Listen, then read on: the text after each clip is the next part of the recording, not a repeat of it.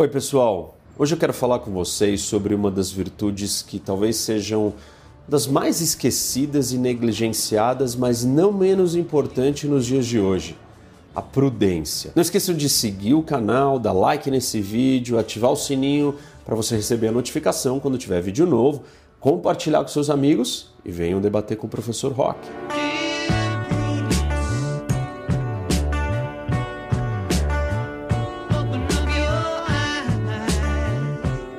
Cortesia é a origem das virtudes e a fidelidade aos seus princípios, a prudência é a pré-condição para todas as outras virtudes. São Tomás de Aquino, ele dizia que a prudência é uma das quatro virtudes cardinais, temperança, justiça, coragem, que eu já falei para vocês, eu já conversei com vocês, e prudência. Mas a prudência era a pré-condição para a existência de todas as outras virtudes. Eu quero começar falando com vocês sobre a origem ou o significado de prudência na antiguidade. Hoje em dia, como um valor ou como uma virtude, a prudência foi esquecida, como eu acabei de mencionar e ela tem muitos significados que se perderam ao longo dessa história. Então vamos resgatar isso começando pelos gregos. A palavra que dá origem à prudência no grego é phronesis, que significa sabedoria prática, sabedoria da ação, para a ação. Mas isso não substitui a sabedoria original, a sabedoria sofia. Mas não tem como você ter sabedoria, sofia, sem prudência. Os romanos traduziram a palavra pronesis para prudentia. Aristóteles explicava que prudentia ou pronesis era a capacidade de você deliberar entre coisas boas e ruins, ou seja, fazer escolhas entre aquilo que é bom e aquilo que é ruim. E obviamente que uma vez que você faça a escolha, você tem que agir corretamente de acordo com aquela escolha. De uma forma simples, a gente pode chamar isso de bom senso, mas bom senso a serviço de um bem maior, ou até mesmo inteligência mais do tipo virtuosa. Se você não consegue fazer boas escolhas, será que você é inteligente? Então, a prudência tem a ver com fazer boas escolhas, isso tem a ver com inteligência. Não a inteligência rasa, mas a inteligência virtuosa. É nesse contexto que a prudência é a pré-condição para todas as outras virtudes. E como eu mencionei, o Santo Tomás de Aquino, ele tinha ela como a pré-condição para as outras três das quatro virtudes cardinais. E sem prudência, você não consegue escolher, entender o que é justiça, o que é temperança, o que é coragem. Nesse caso, essas outras virtudes, elas seriam cegas. A pessoa ama a justiça, mas ela não sabe quando aplicar a justiça e nem como. Ou seja, sem a prudência não tem como você ter as outras virtudes. Por isso que ela é a pré-condição para a existência de todas as virtudes. Mas da mesma forma, a prudência por si só, sozinha, também não tem sentido. Ela precisa das outras virtudes para ser aplicada, para ser utilizada. Vamos trazer essa discussão, essa definição para a modernidade. E primeiro eu quero começar com uma distinção entre chamar prudência de uma virtude ou chamá-la de uma habilidade ou de uma característica. E os pensadores modernos e a ideia moderna que se tem de prudência é colocá-la na categoria como uma disposição psicológica, uma habilidade psicológica e não necessariamente como uma virtude. Lembrando que dizer ou chamar alguma coisa de virtude significa que nós estamos no campo da moralidade, dos deveres, não é simplesmente uma habilidade, mas é uma habilidade com uma disposição, com foco, com uma orientação moral. Para vocês terem uma ideia, até Kant não considerou prudência como uma virtude. Ele dizia que a prudência não era nada mais do que um amor próprio iluminado. Nada repreensível, claro, é útil, podemos utilizá-la, mas sem nenhum valor moral, sem nenhuma conotação moral. O que, que eles querem dizer com analisar ou olhar para a prudência sem esse aspecto moral? Imagina o seguinte: você tem que cuidar da sua saúde. E alguém vai chamar isso de prudência. Ah, é prudente você cuidar da sua saúde. Mas qual é o mérito por trás disso? Vantajoso para si mesmo. Então você está se autoprotegendo, é focada em si mesmo. Por que, que isso seria moralmente superior? Ou por que, que isso seria uma virtude se ela tem um benefício próprio para você? Essa seria mais ou menos a distinção, a diferença entre tratarmos prudência como apenas uma habilidade ou como uma questão moral, ou como, no caso, uma virtude. Agora, tem um ponto mais interessante que entra em choque com algumas das ideias de Kant e um aspecto moral da sua visão de mundo, principalmente no que diz respeito aos deveres, né? E o Kant ele tinha a seguinte máxima, é, nós devemos sempre dizer a verdade. Ou seja, o princípio, o valor da veracidade, ele tem que ser absoluto. O que, que isso tem a ver com prudência? Porque entra em choque direto com a ideia de ser prudente. Se você defende um valor de uma forma absoluta e diz que em nenhum momento você pode recusá-lo de agir sobre aquela aquela ideia, isso significa que você vai aplicar aquele valor ou princípio independente das consequências geradas. E essa era a máxima do Kant em relação à veracidade. Você tem que dizer a verdade, não importa quais sejam as consequências que você falar a verdade causem. E é óbvio que nós temos que colocar isso em xeque ou diante da pergunta: mas isso seria ser prudente? Se prudência é sobre fazer escolhas boas ou ruins, será que você dizer a verdade a todos os momentos de forma absoluta você estaria sendo prudente? E a resposta é não. E por isso que a ideia de valores ou princípios absolutos se choca com a noção de prudência. Deixa eu dar um exemplo para vocês. Imagina que um assassino entra na sua casa e ele está procurando a vítima que ele quer matar e a vítima está na sua casa escondido. E aí ele te pergunta: Você viu fulano de tal?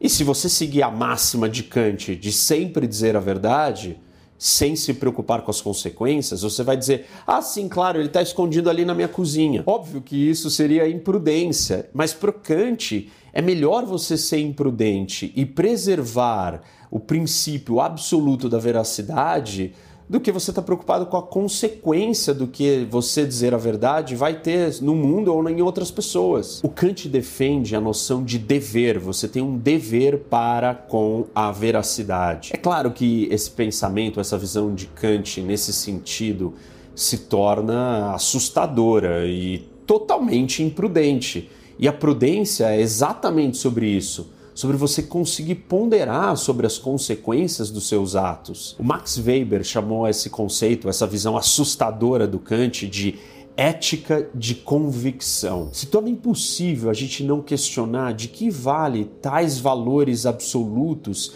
em detrimento da nossa humanidade, do bom senso, da generosidade, de salvar uma vida alheia. Certamente isso traz até uma outra discussão, talvez uma, um insight, uma ideia de que nós devemos questionar ou duvidar até mesmo da moralidade ainda mais quando ela for mais absolutista. Então qual é a saída? O próprio Max Weber nos propõe que ao invés da ética de convicção, nós deveríamos adotar uma ética de responsabilidade, mas sem abdicar de princípios. É só não ter eles como forças ou ideias absolutistas. Quem já não viu que boas intenções podem levar a catástrofes? Ou que pureza de motivação nunca foi capaz de evitar o pior? Bons motivos ou defesa de certos princípios não significam que você não vai produzir resultados ruins. Portanto, uma ética de responsabilidade, ela requer que a gente considere as consequências das nossas ações, dos nossos princípios. Claro,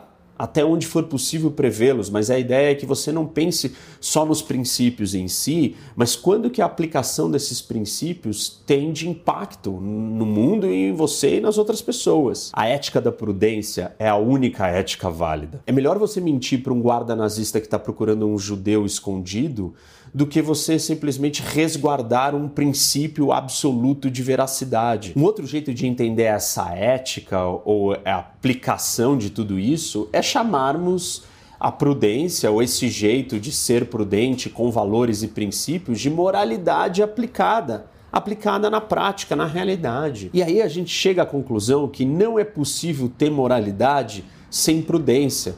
De que adianta uma moralidade ou um princípio absolutista que produz resultados catastróficos?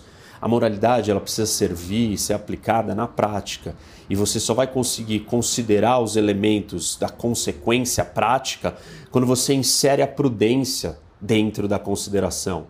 Por isso que não tem moralidade sem prudência. Se a gente não tivesse a prudência, todas as outras virtudes elas seriam meramente boas intenções que pavimentam caminhos para o inferno. Seria equivalente a gente dizer o seguinte: a prudência ela não reina sobre as outras virtudes, mas ela as governa. E o que seria de um reinado sem governo? De novo, somente a justiça não nos faz justos. Para sermos justos, nós temos que saber aplicar a justiça. E a aplicação da moralidade, no caso a justiça, requer prudência. Caso contrário, nós vamos estar sendo absolutistas sem estar preocupados com o que pode acontecer. Bom, tá ficando claro para vocês então que prudência é sobre tomada de decisão, sobre escolhas. Quais escolhas? As boas ou as ruins? Se preocupar com as consequências. Se nós estamos falando de escolhas, nós temos que levar em consideração que cada escolha que eu faço tem riscos envolvidos.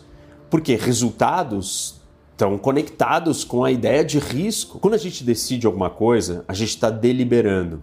E essas escolhas vão ter essas consequências e eu tenho que lidar com os riscos. Análise de risco é sobre como você vai gerir as consequências dos seus atos, as consequências daquilo que vão acontecer no futuro. A gente só tem que fazer escolhas quando nós não temos certezas absolutas. Quando você precisa colocar em jogo, ou ponderar, ou pensar ou agir com prudência sobre qual caminho tomar. Ser um bom pai não adianta você simplesmente amar o seu filho ou desejar tudo de melhor para ele. Você precisa fazer escolhas. Escolhas sobre o futuro, sobre o presente, sobre a vida dele. E o amor não desculpa a falta de inteligência. Lembra que eu falei que prudência era um tipo de inteligência também, a inteligência virtuosa? Portanto, não basta amar é necessário você fazer as boas escolhas para o seu filho e só a prudência vai te ajudar a isso. Voltando para a ideia do risco, quando a gente fala então de risco, é, nós estamos na verdade falando de tempo, porque o risco é sobre o futuro. Se eu virar para vocês e falar assim, olha, é, tal ato, enfim, vai ter um impacto daqui 10 milhões de anos, mas falar 10 milhões de anos, dane-se, isso não faz diferença. Então, falar de risco é na verdade falar do futuro. Qual o futuro? É, a discussão é sempre o quanto antes, e quanto mais perto for esse futuro, mais risco, mais preocupado nós vamos estar. Quanto mais longe, menos importante aquilo vai ser para nós. A prudência é sobre as escolhas que fazemos e a gestão desse risco para o futuro. Ou seja, prudência ela é orientada para o futuro. Você tem duas formas básicas de lidar com o risco, com a gestão de risco. E aliás, tem um vídeo meu que eu falo sobre é, o que é risco, explico mais no detalhe tudo isso. Mas você tem a prevenção e a precaução. Uma das maneiras modernas ou mais contemporâneas, atuais, de entender a prudência é simplesmente chamar ela de precaução. Ser prudente é ser precavido. Isso não significa que você vai ser capaz de eliminar todos os riscos que existam. Ser prudente não é eliminar os riscos, mas é saber escolher quais riscos você vai tomar e quais perigos você vai enfrentar não cegamente seguindo um princípio absolutista ou desconsiderando totalmente as consequências dos seus atos. A pessoa prudente, ela não é atenta somente com o que está acontecendo, mas principalmente com o que pode, com o que vai acontecer. Então, prudência, ela tem uma orientação antecipatória direcionada ao futuro. É uma virtude do presente, como todas as outras virtudes, mas ela tem uma preocupação com o futuro. Isso significa que é uma virtude do momento incerto, da duração, é, da paciência, da antecipação é, do inesperado, do desconhecido também, que você está tentando conhecer, está tentando delimitar e fazer a boa escolha. Ninguém pode viver só no momento, não se pode escolher só o caminho mais curto para o prazer. Isso é a falta de prudência. Viver os momentos de prazer imediatos e só se preocupar com eles, sem pensar nas consequências futuras, é a falta de prudência. A realidade sempre vai impor as suas leis, obstáculos e desvios. A prudência é a arte de levar em consideração esses obstáculos e desvios da realidade. É o desejo lúcido e razoável. Os românticos, eles vão sempre lidar só com o momento ou vão lidar com uma realidade fantasiosa e vão agir sem prudência porque eles não estão levando em conta a realidade, as escolhas e as consequências do que pode acontecer. Prudência é o que diferencia impulso de ação e o que diferencia heróis de inconsequentes malucos. Basicamente é o que Freud chamava de princípio da realidade, que é a capacidade de você aproveitar o máximo possível, sofrendo o mínimo possível, levando em conta os limites da realidade. De uma forma bem simples, somente os prudentes vivem. Imprudência total leva à morte no curto prazo. Para vocês terem uma ideia, os estoicos consideravam a prudência como uma ciência, a ciência de saber o que fazer e o que não fazer. Aristóteles ele discordou dessa ideia porque ele dizia que uma ciência ela não pressupõe escolhas, a ciência tem certezas e a prudência é sobre escolhas. Na verdade, você só precisa da prudência quando você não tem informação total sobre tudo. Deus não precisa de prudência, tecnicamente. A ciência, se ela existe, ela te dá respostas claras e não há necessidade da prudência. A prudência só vem quando você não sabe o que pode acontecer, quando você tem que lidar com contingências, com riscos, com possibilidades. Vocês podem estar pensando aí, bom, Reni, mas se prudência é sobre você eliminar ou gerir ou evitar riscos e perigos, então será que o prudente ele não é covarde ou um pouco corajoso? No fundo, até mesmo o significado moderno de prudência tem alguma analogia, alguma relação com isso. Ah, eu sou prudente. Ah, essa é uma palavra bonita para dizer que você é covarde. E a resposta é simples e óbvia. Não, prudência não tem nada a ver com covardia ou com medo. Só para vocês terem uma ideia, coragem sem prudência é inconsequência, é loucura. Então, você não pode separar as duas coisas e uma não anula a outra. Na verdade, só dá para existir coragem se você tiver prudência e vice-versa. Será que a gente estaria falando então de eliminar todos os riscos? Não, e o termo prudência não tem a ver com isso. Imagina um alpinista ou imagina um velejador. Será que ele deve, para ser prudente, ele ter que eliminar todos os riscos? Mas eliminar todos os riscos significaria que ele jamais nem começaria as suas aventuras e viagens absurdas e difíceis. Prudência é parte do trabalho daqueles que vivem em profissões de alto risco ou que vivem a vida sempre no limite. Quais riscos correr? Quais perigos enfrentar? Quais são os limites que eu posso ultrapassar ou que eu não posso chegar perto? A prudência vai responder exatamente essas perguntas. Prudência é sobre você testar isso, entender e ponderar sobre isso. Eu posso evocar aqui um outro princípio, o princípio do prazer. E ele vai nos dizer o que nós queremos fazer, o que nós desejamos, o que nós amamos. Ele que vai ditar o que, que eu quero fazer, mas como, de que forma, sobre quais consequências, aí é que entra a prudência. Essas coisas quem decide é o princípio da realidade. E quando a decisão é tomada se preocupando com as consequências e com o melhor, nós chamamos de prudência. Em outras palavras, nós fazemos aquilo que o princípio do desejo nos impulsiona, aquilo que a gente ama, que a gente tem vontade. Mas nós temos que colocar esse princípio, essas vontades, esses desejos em xeque ou contrapô-los ao princípio da realidade. E aí você vai tomar ou fazer escolhas e administrar esse risco pensando no melhor. E aí sim vai ser a prudência. Prudência é o amor que escolhe com sagacidade. Mas escolhe o quê? Não o objeto do amor em si. Isso quem escolhe é o desejo, mas a forma de alcançá-lo e de protegê-lo. Isso é a prudência, que a gente pode chamar da sagacidade das mães. Para a gente chamar prudência de uma virtude, ela precisa estar preocupada com objetivos honrados, com generosidade, com um bem maior. Ela não pode só servir a si mesma, mas ela tem que ter um aspecto moral maior de preocupação não só com você ou comigo, mas com todos. Como eu falei há pouco, moralidade sem prudência é inútil ou perigoso. A boa vontade não garante que a moralidade não possa desrespeitar os seus limites.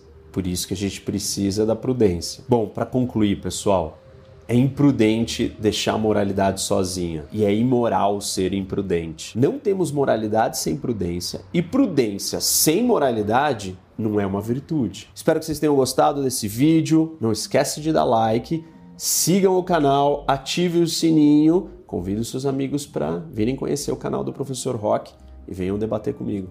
Até mais.